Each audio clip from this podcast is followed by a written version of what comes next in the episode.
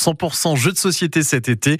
Notre spécialiste du jour, Arnaud Rousseau de Ludonor à Naour. Il nous présente ce matin le jeu Cracklist au micro de Lucille Ménard. Bonjour Arnaud. Bonjour Lucille. Alors aujourd'hui, vous nous présentez un jeu qui est, on va dire, le mix entre deux grands classiques du jeu de société. Le petit bac, le Uno, ça s'appelle Cracklist. Tout à fait. Un jeu de cartes, donc c'est un jeu de défausse. Euh, celui qui gagne, c'est celui qui a plus de cartes en main. Mmh. Tous les joueurs démarrent avec huit cartes euh, qui correspondent à huit lettres euh, de l'alphabet. Il y a un thème qui est mis en jeu.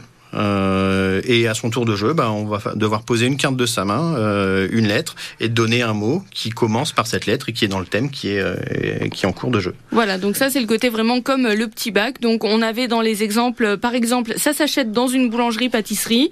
On a une lettre, une carte qui commence par exemple par un G. Et eh bien il va falloir trouver le mot, voilà, qui correspond.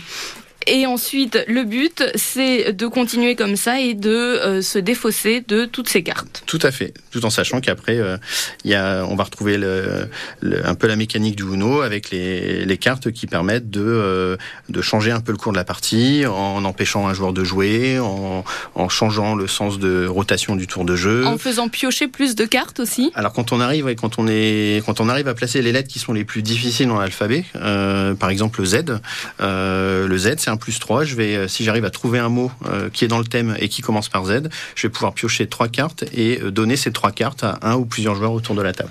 Voilà. Et donc, étant donné que le but c'est de ne plus en avoir, forcément, celui qui se retrouve en face avec trois cartes en plus fait la